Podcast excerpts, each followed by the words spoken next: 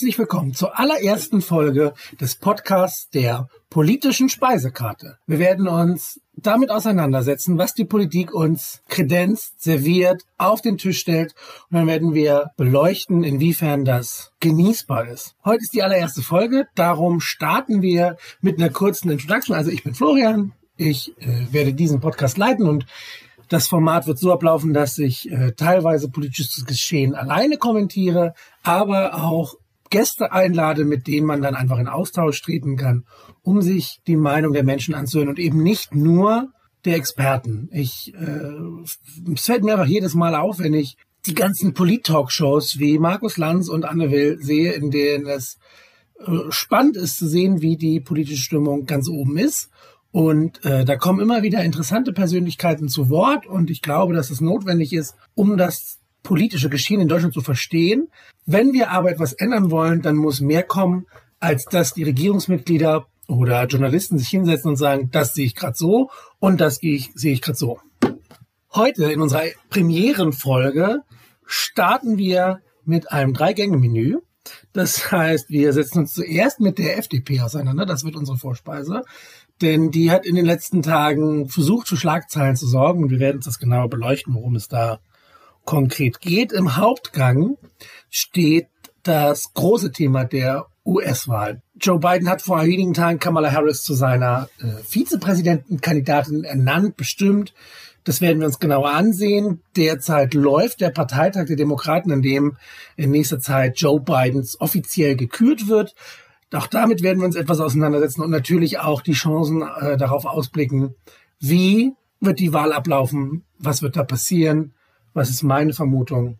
Zum Dessert setzen wir uns dann nochmal mit der Wahl in Deutschland auseinander. Nachdem vor wenigen Tagen Olaf Scholz zum Spitzenkandidat der SPD äh, gekürt wurde, und das wird, dieser Wortwahl wird einigen mit Sicherheit schwer aufschlussen, werden wir uns auch das ansehen. Warum gibt es da innerpolitische Streitereien? Und wie sehe ich die Chancen? Darüber habe ich auf der äh, Webseite, die ich euch noch vorstellen werde, auch gesprochen. Vor allem der Prozess soll im Mittelpunkt stehen. Wie kommt es eigentlich, dass wir jetzt Olaf Scholz als offiziellen Kandidaten der SPD im Wahlkampf haben? Starten wir doch einfach mal mit der Freidemokratischen Partei Deutschlands, die Liberalen.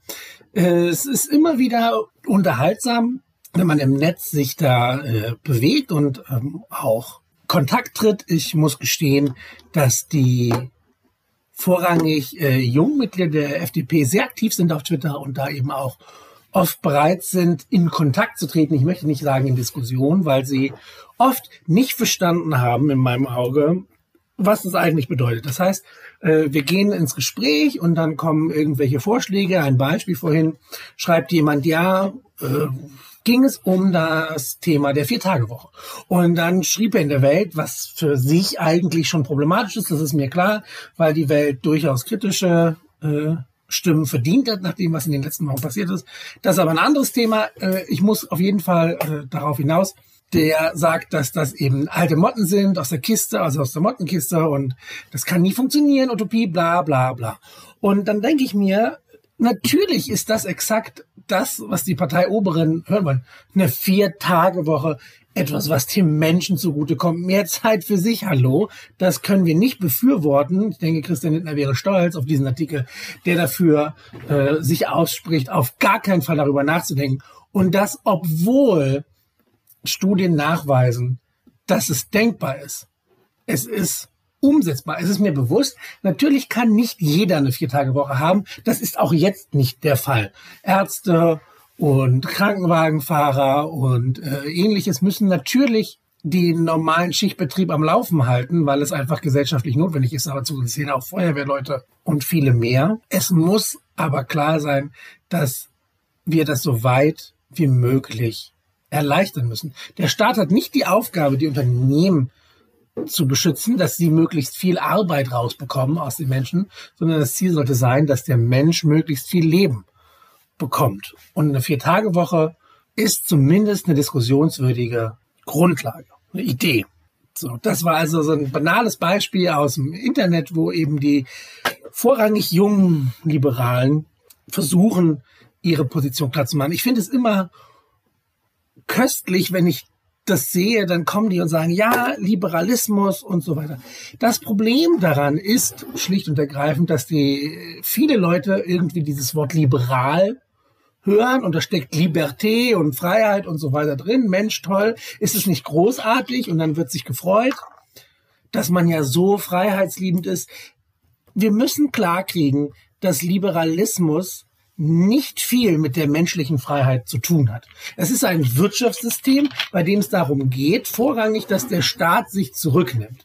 Ja, in Gesprächen, gerade wenn es jetzt in Bezug auf die Ampelkoalition zugehen könnte, darüber sprechen wir später noch bei Olaf Scholz, gibt es äh, Julis, die dann argumentieren, Legalisierung von Cannabis als Beispiel wäre etwas, was sozial-liberal ist und eben etwas Positives, wo die Julis mitpunkten können. Dennoch vor ein paar Tagen sehe ich wieder, es wird angekündigt, ja, Steuererleichterung brauchen wir. Wir müssen verstehen, dass die FDP im Großen und Ganzen, nicht alle Mitglieder, aber als Partei dafür steht, den Unternehmen es zu erleichtern. Es ist eine Traditionspartei im, im äh, liberalistischen Sinne die sich eher den USA-Parteien annähert, die sagen, wir dürfen den äh, Unternehmen nichts vorschreiben, der Markt reguliert sich selbst und so weiter. Und das ist ein riesiges Problem, weil wir in den letzten Jahrzehnten gesehen haben, wenn wir den Markt freilassen, passieren Katastrophen wie die Bankenkrise. Und da sehen wir auch ganz gut, wie das mit Deutschland verknüpft ist, denn die Bankenkrise hat ihren Ursprung in den USA und wir alle haben darunter gelitten. Und dann zu sagen, ja, das ist ja da drüben reicht eben nicht aus, um das abzuwenden. wir haben also festgestellt, dass dieser liberalistische Begriff, der da geprägt wird, vorrangig bedeutet, Unternehmen sollen irgendwelche Vorteile bekommen, Steuererleichterungen und auf gar keinen Fall irgendwelche Vorschriften. Der Staat solle sich brav zurückhalten, ganz im Sinne Adam Smiths. Nun, wie gesagt, habe ich gesehen im konkreten Gespräch mit vielen äh, Jungliberalen und auch anderen FDP-Fans, dass es durchaus äh, Parteimitglieder gibt, die verstehen, dass das so nicht weitergehen kann. Die sind aber in der Minderheit. Das heißt, allein wirtschaftlich sehe ich die Partei sehr problematisch. Dann müssen wir immer noch über Kemmerich sprechen, auch wenn die hervorragenden Argumente sind, das ist ja schon so lange her und er hat sich ja auch zurückgezogen. Es ist ein politischer Schandfleck, dass sich ein FDP-Politiker mit dem Kommentar, mit, mit seinem Werbespruch, endlich eine Glatze, die in Geschichte aufgepasst hat, zum Ministerpräsidenten mit der AfD wählen lässt. Das ist eine Frechheit und inakzeptabel. Und dass er dafür kritisiert wird, ist gut, aber wenn er jetzt sagt, ich trete wieder an, zeigt er, dass die FDP absolut keine Macht mehr, also die Bundespartei keine Macht mehr im Landtag da hat und die machen, was sie wollen. Diese Partei hat fünf Prozent und ist mit wenigen Stimmen überhaupt in den Landtag zu kommen und bildet sich ein, da die Regierung bilden zu können, den Ministerpräsidenten zu stellen, zeigt, wie raffgierig, wie machtbesessen einige der Politiker da sind. Und, und das auch noch mit Stimmen der rechtsradikalen AfD zeigt, wie skrupellos diese Partei sein kann. Und das ist etwas, was die ganze Partei zu tragen hat.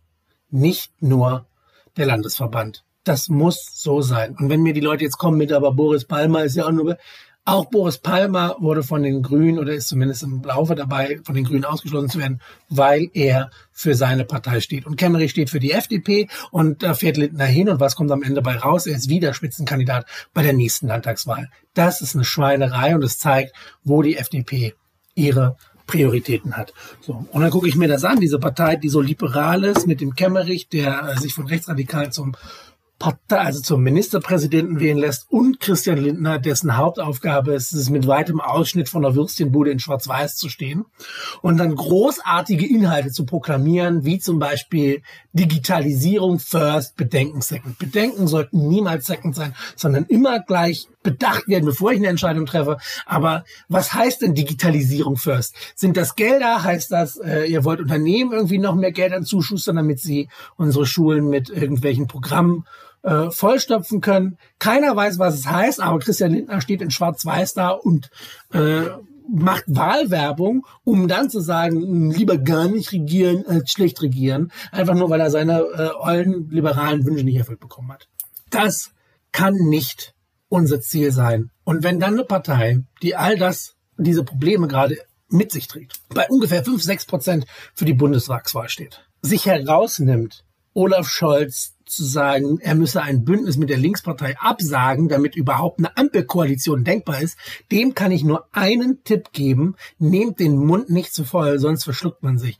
Wenn eine Partei überhaupt erstmal in den Bundestag einziehen muss, dann würde ich nicht schon Machtansprüche stellen und irgendwelche Träume von Ministerposten haben, die vielleicht gar nicht erfüllt sind, weil ich nicht mal einen einzigen Abgeordneten ins Parlament schicken kann. Das sollte die SPD, die FDP unbedingt bedenken und sich mal etwas mehr in Demut üben.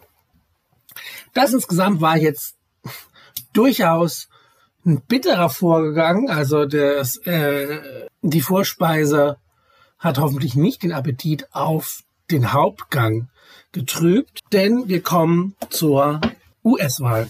Es ist das große Thema für mich als äh, jemanden, der sich in den USA der sich sehr für die US-Wahl und äh, für, die Politik dort interessiert und auch glühender Unterstützer unterschiedlichster äh, Programmpunkte ist, muss ich sagen, nach 2016 hieß es, oh Gott, wir müssen zu 2020 kommen, das wird die Rettung und es wird besser. Und auch ich habe das geglaubt. Und ich habe das geglaubt, weil ich dachte, dass Bernie Sanders, der progressive Senator aus Vermont, die Politik so hinter sich bringen kann, gegen alle äh, Probleme des demokratischen Establishments, dass wir einen Kandidaten haben, der mit Liebe, mit Zuversicht, mit positiven Nachrichten und mit Gerechtigkeitssinn und moralischen Vorstellungen gegen Donald Trump antritt.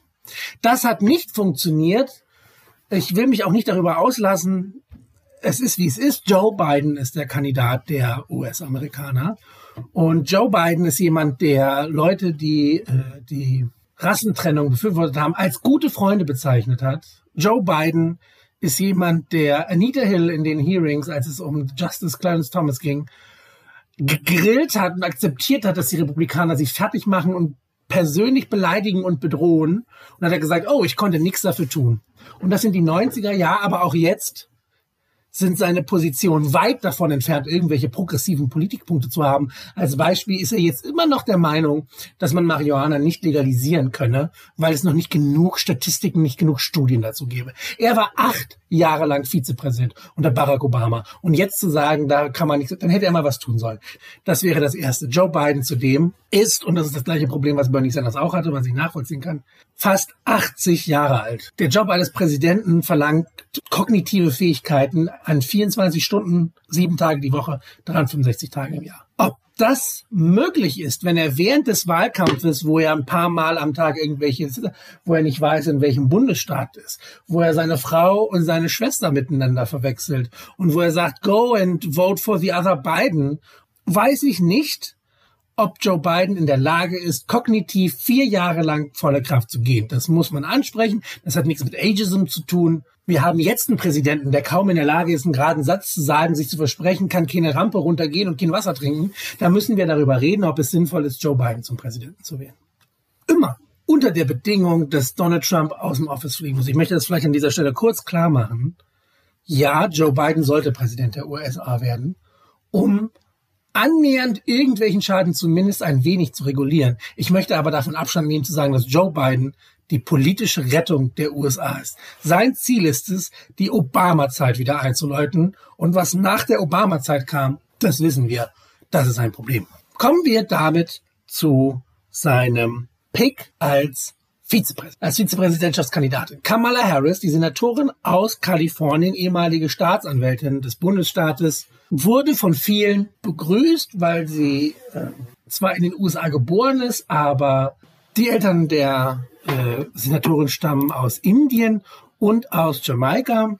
Dass es für Diversität steht. Sie hat äh, einen durchaus ja, fragwürdigen Hintergrund als Anwältin, weil sie Strafen konsequent durchgesetzt hat, die heutzutage nicht mehr als so harsh gesehen werden dürfen. Also die, die Strafen, die sie ausgesprochen hat, werden heute kritisiert, weil sie zu harsh ausgefallen sind. Sie ist eine streitbare Kandidatin. Was ich ihr zugutehalten möchte, ist, dass sie eine großartige äh, Performance in den Debatten zeigte. Sie startete in der allerersten Debatte der Demokraten und hat Joe Biden mit dem linken Haken, metaphorisch gesprochen, fast den Knockout-Punch versetzt. Und ich freue mich, dass die Demokraten eine starke Frau, die ihre Meinung eloquent vertreten kann, äh, präsentieren. Sie wäre damit die erste Frau, die Vizepräsidentin wäre und damit natürlich auch ganz nah an der Präsidentschaft wäre. Das kann ich unterstützen. von Progressivität und politischen neuen Idealen ist das aber weit entfernt. Insofern ist auch das politisch nachvollziehbar, aber nichts, worüber ich mich persönlich freue und worüber, wovon ich ausgehe, dass das die Politik der USA in ein neues Licht drücken wird. Biden und Harris werden Anfang November gegen Trump und vermutlich Mike Pence antreten. Ich meine, seien wir ehrlich, es würde mich nicht wundern, wenn er eine Woche vor der Wahl auch immer noch äh, da was ändert. Aber das wird vermutlich so passieren. Derzeit findet die große Krönungszeremonie statt, der Parteitag der Demokraten, bei dem dann immer tagelang Menschen große Reden halten und sich dafür einsetzen. Da habe ich schon gesehen. Also Michelle Obama, äh, die ja verehrt wird als eine Art Göttin, da muss ich sagen, da sagten sie, lassen Sie mich so deutlich aussprechen, wie ich kann. Äh, Donald Trump ist nicht in der Lage, Präsident zu sein.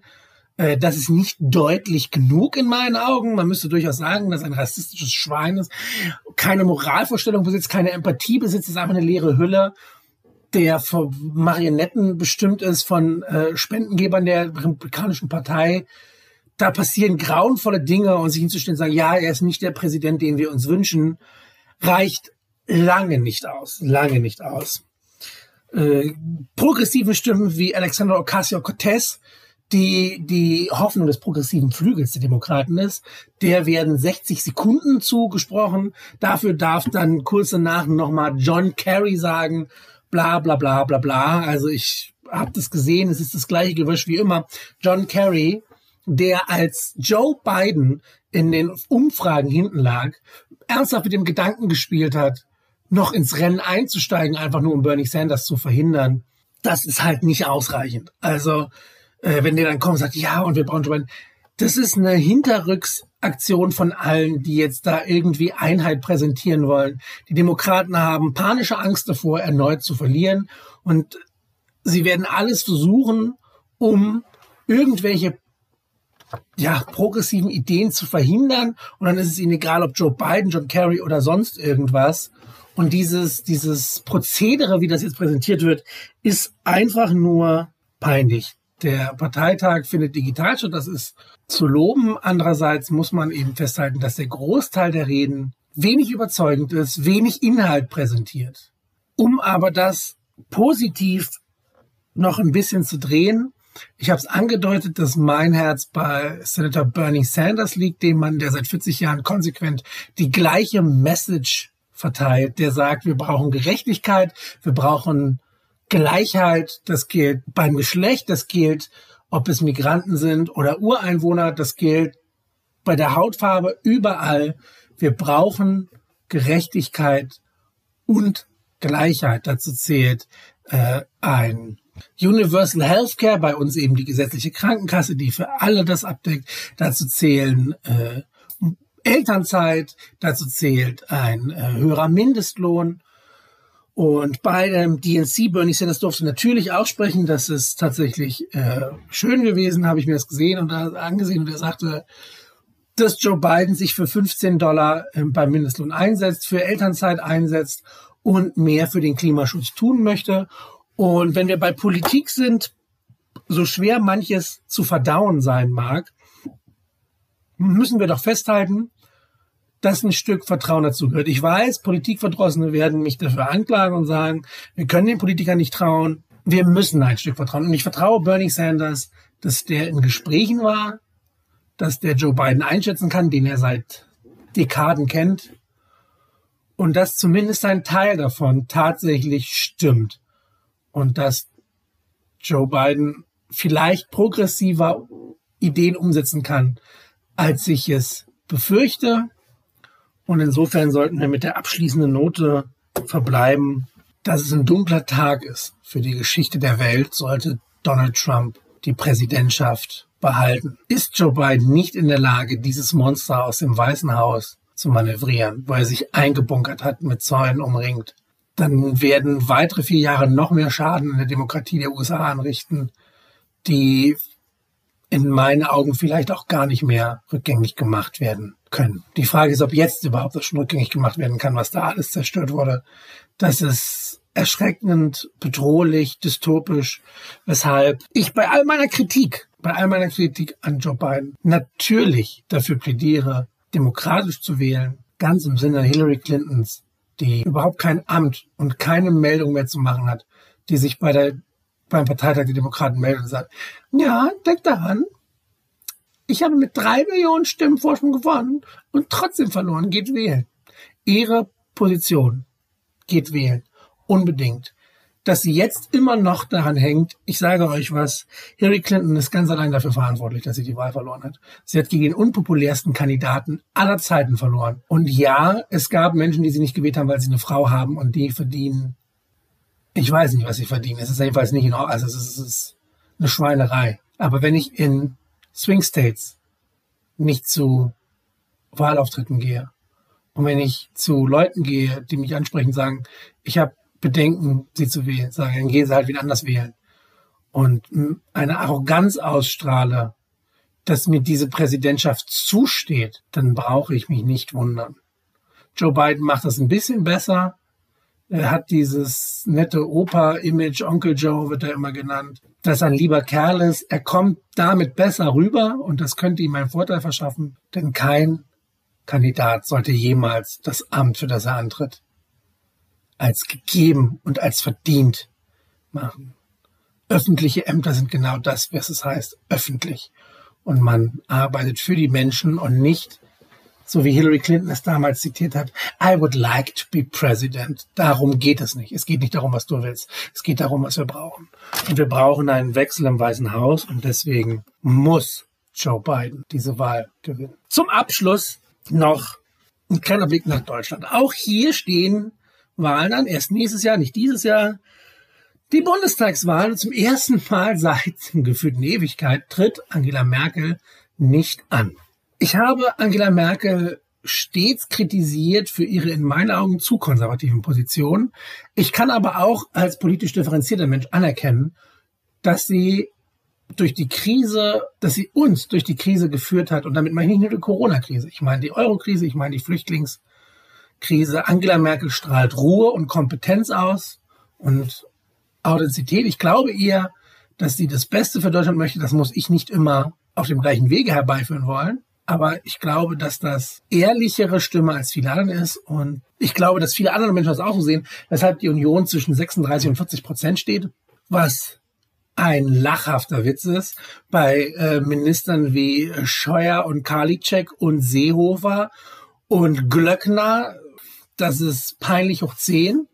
Angela Merkel schafft es, die CDU hochzuheben, um darauf zu antworten und sich mehr Zeit zu lassen äh, bei der Formulierung eines Programms und so weiter. Das sind Sachen, die Esken und äh, Boyan und Herr Boyans angesprochen haben.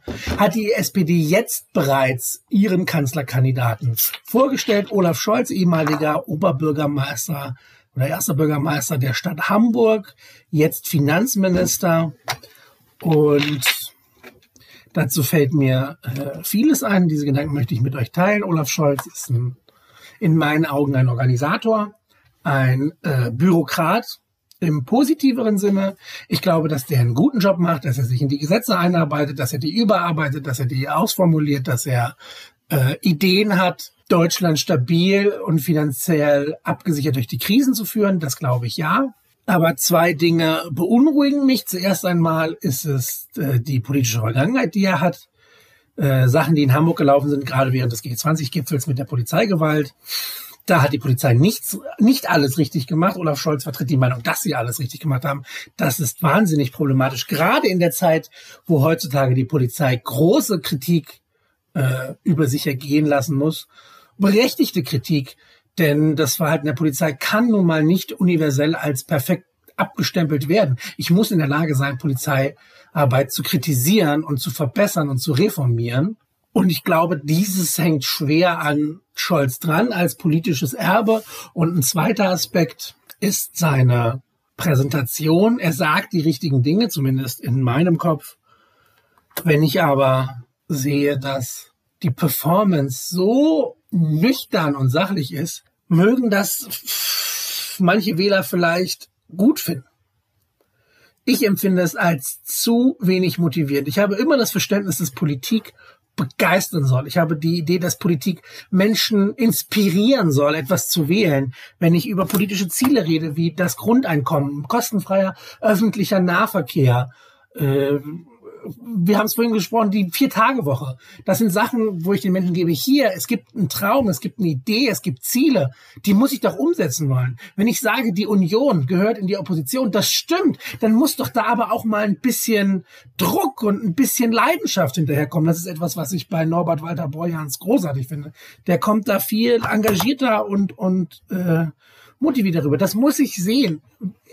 Es geht um die Kanzlerkandidatur. Die, der Bundeskanzler oder die Bundeskanzlerin ist eine der mächtigsten Personen der Welt. In den USA heißt es immer, oh, Präsident der freien Welt, Vorsitzender dies und das. Deutschland steht dem in wenig nach.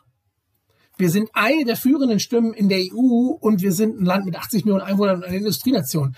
Wir müssen diese Rolle anerkennen. Und jetzt zu sagen, ja, ich versuche das mal ein bisschen wegzuverwalten, das reicht mir nicht aus. Ich verlange mehr Leidenschaft, mehr Motivation, mehr Optimismus, mehr Kraft in der Performance, um die Menschen zu überzeugen. Und zwar vor allem junge Menschen. Letztens habe ich gelesen, dass der SPD mehr Wähler wegsterben als eintreten.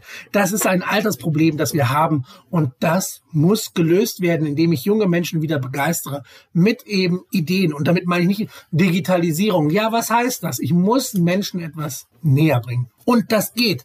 Das schaffe ich. Ein Beispiel. Ich habe gestern mich mit einer Ratsfrau aus Hannover getroffen und wir haben uns über die Kommunalpolitik äh, unterhalten. Und da sagte sie, äh, wenn man da dran bleibt und dafür die Sachen kämpft. Jetzt haben wir äh, einen Neubau für eine Schule geschaffen und wir können mehr Oberstufen anbieten, um mehr Schülern das Abitur zu ermöglichen und so weiter. Das sind Sachen, die kann man sehen und darauf sollte man stolz sein und das möchte ich stärker präsentiert haben.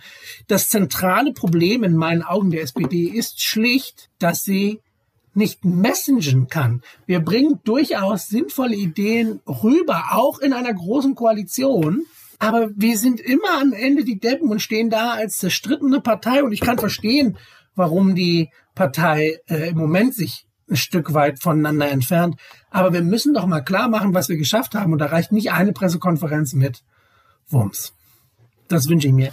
Und zu dem Thema, warum, ich habe an der Mitgliederkonferenz teilgenommen und habe äh, mir erklären lassen, sozusagen, warum Saskia Esken und Norbert Walter Borjans vorgeschlagen haben, dass Olaf Scholz Kanzlerkandidat wird wenn doch Sie selbst in einer Mitgliederabstimmung gegen ihn gewonnen haben als Parteivorsitzender. Es wird so interpretiert, dass den beiden, als die Wahl stattgefunden hat, das Recht übertragen wurde, einen Kanzlerkandidaten vorzuschlagen. Und sie sehen es als sinnvoll an, die Arbeit auf mehreren Schultern zu verteilen. Das ist absolut sinnvoll. Äh, Novabo ging da auch darauf ein, dass er zum Beispiel nicht für den, Bundestagskandid äh, für den Bundestag kandidiert, weil er glaubt, Parteichef auch ohne dieses Mandat ausüben zu können. Das finde ich sinnvoll. Und der nächste Grund ist, dass man gesagt hat, okay, wir repräsentieren eher den linkeren Flügel dieser Partei, um nicht die Wähler äh, zu vertreiben, die eher konservativ sind, werden wir dem Flügel, der rechts von uns steht, ich möchte das gar nicht genau aufgehen wieder, die Hand reichen und werden sagen, Olaf Scholz ist erfahren. Wir haben es, ich habe es vorhin angesprochen, er ist äh, organisatorisch begabt, er ist äh, mitten in diesem politischen Apparat drin, der kann, der kennt sich aus, der kann das. Den schlagen wir vor, weil er eben äh, eine breitere Masse anspricht als vielleicht unsere linker, unsere linker Flügel. Und das halte ich für falsch. Ich halte es für sinnvoll, dass die Partei das repräsentiert, was die Basis möchte. Wenn die Basis eine, linken, eine linke Parteispitze wählt, dann sollte man auch eine linke Politik machen.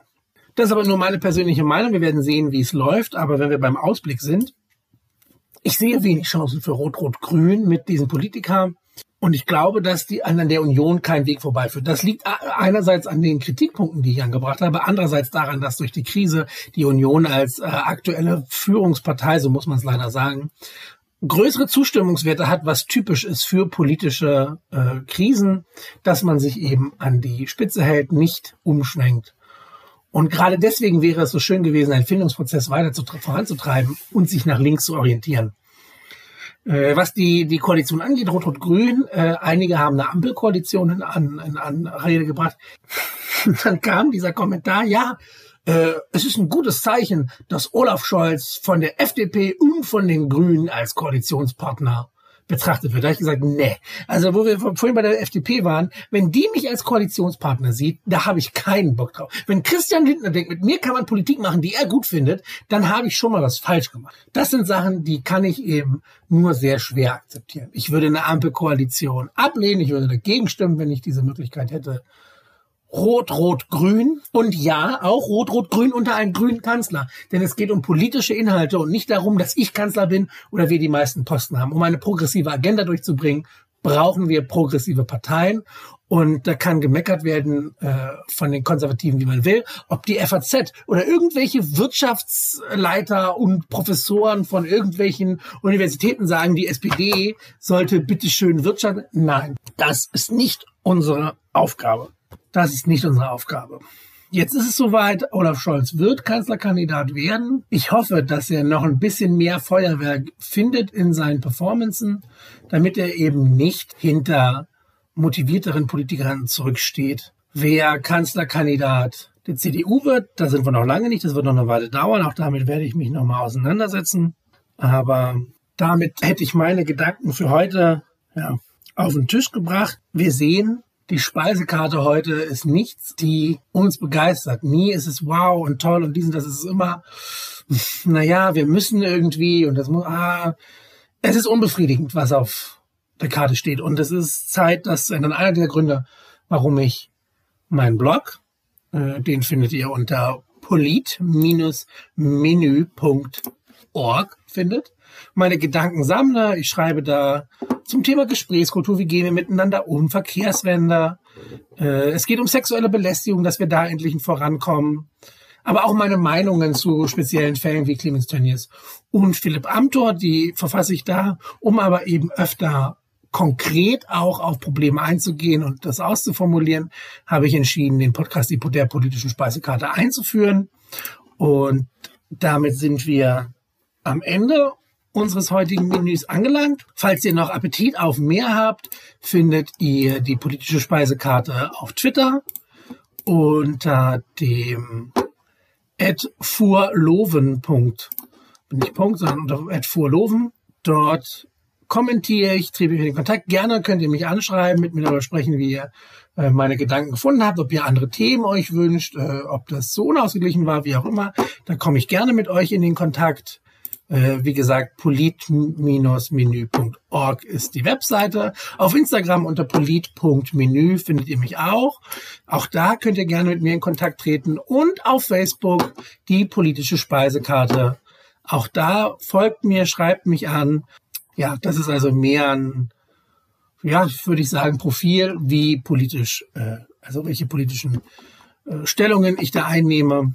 Und ich wünsche mir, dass viele von euch mich anschreiben, mit mir in Kontakt treten, mit Tipps geben. Und damit sind wir am Ende für heute. Wir hören uns bald wieder. Lasst es schmecken.